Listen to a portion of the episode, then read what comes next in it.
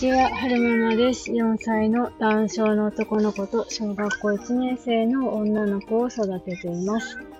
今日は2021年10月18日月曜日、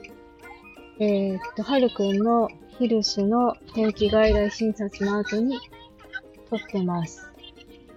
えー、今、大学病院の近くのうん、ドライブスルーで受け取れる調剤薬局さんにお薬取りに来たんですけど、なんかね、30分ぐらい待たないといけないんですって。で、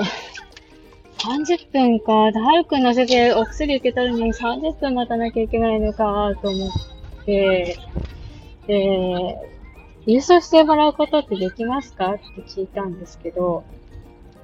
着払いになるんですけどいいですか？って言われて。なんか、あの、なんだろうな、お薬が足りない時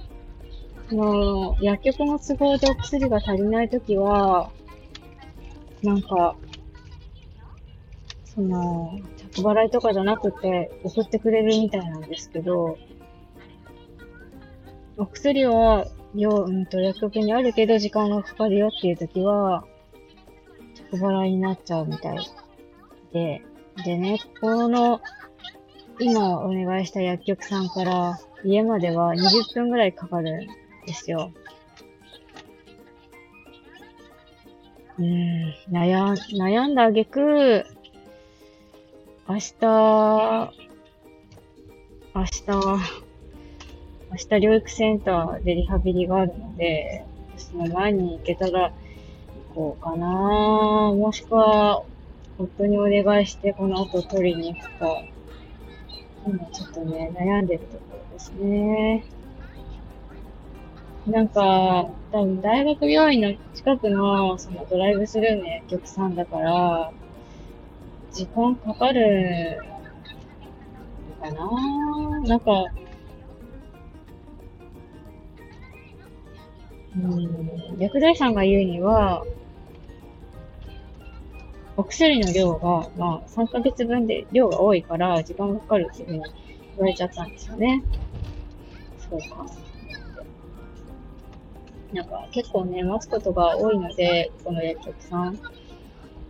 ーん、次から、なんか、ここじゃないくって、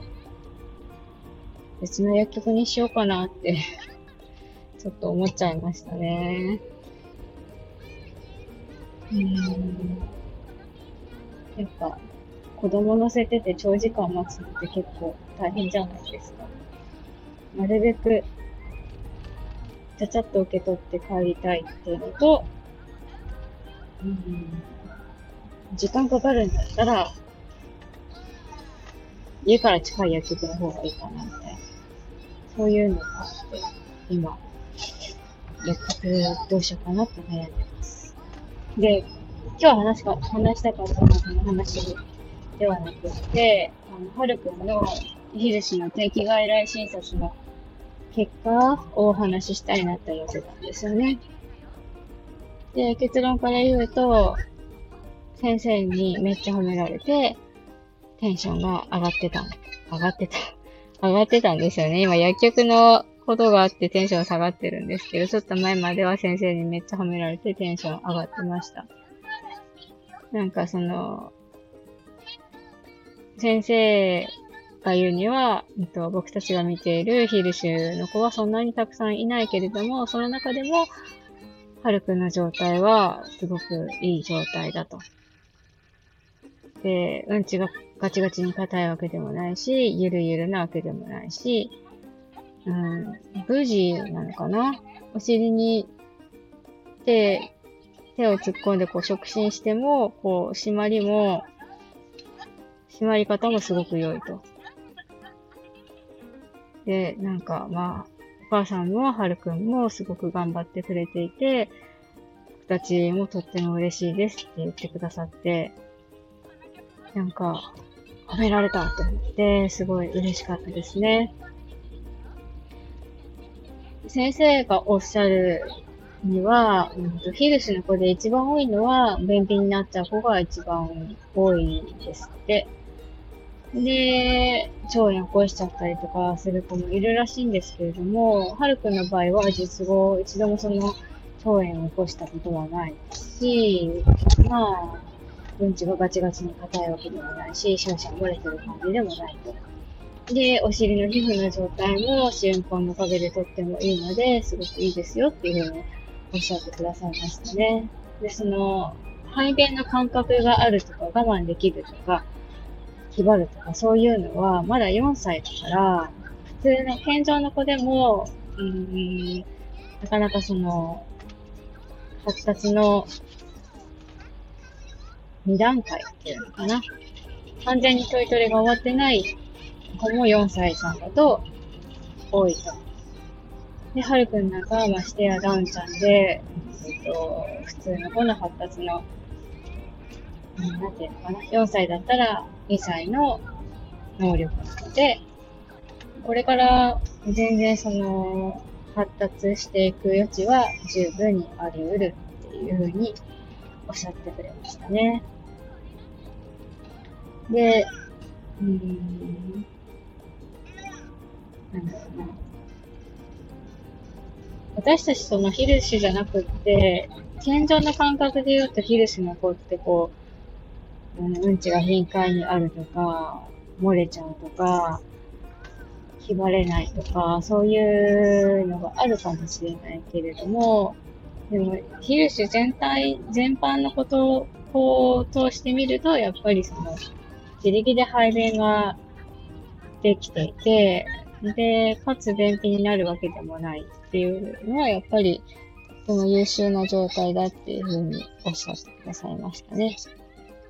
あとなんか、私がかねてからずっと思ってたのが、その、排便のコントロールみたいなのを、リハビリあの、OT とか PT みたいな、ああいうリハビリでなんとかできないもんなのかなっていう風に感じていて、その辺も先生にちょっと聞いてみたんですけれども、ま、可能性はゼロじゃないよねっていう風におっしゃってくださいましたね。その、なんだろう。内側の筋肉を鍛えることによって、その、排便するときにうまく力むことができるとか、そういうのは、直接じゃなくても間接的に、そういうことが可能になる可能性も、なきにしもあらずです。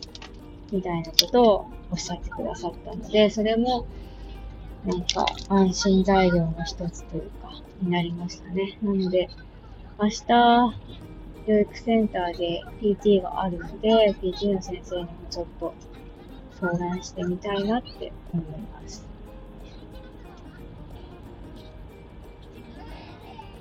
えーと、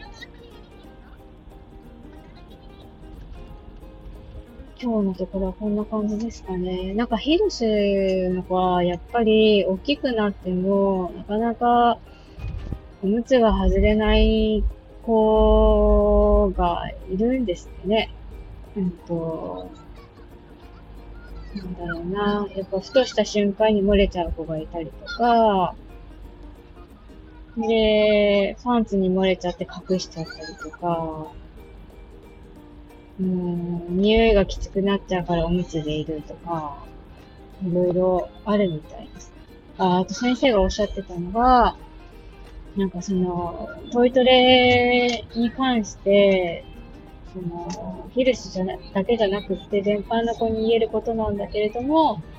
うんちっていうのは、やっぱりそういう精神的なものとすごい密接に関係があるから、うん、トイトレしてる時にね、まだ出ないの？とか、言っちゃダメな、言っちゃダメなんですって。ね、ついつい私なんかもそのお姉ちゃんのトイレが長いから、まだ？とか、出たら教えてとか、